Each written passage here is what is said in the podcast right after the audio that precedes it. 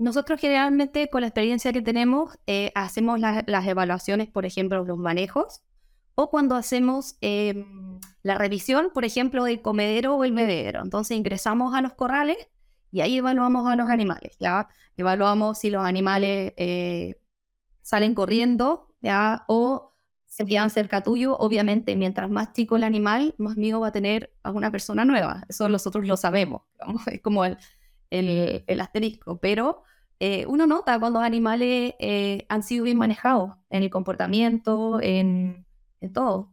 tú puedes mirar su, respuesta frente al ingreso, puedes ver, no sé, puedes ver cómo los manejadores propios de la granja tratan a sus animales que andan un poco más lejos, entonces yo creo que eh, el animal habla por sí solo, tú puedes decir cómo es un, un productor por cómo están los animales.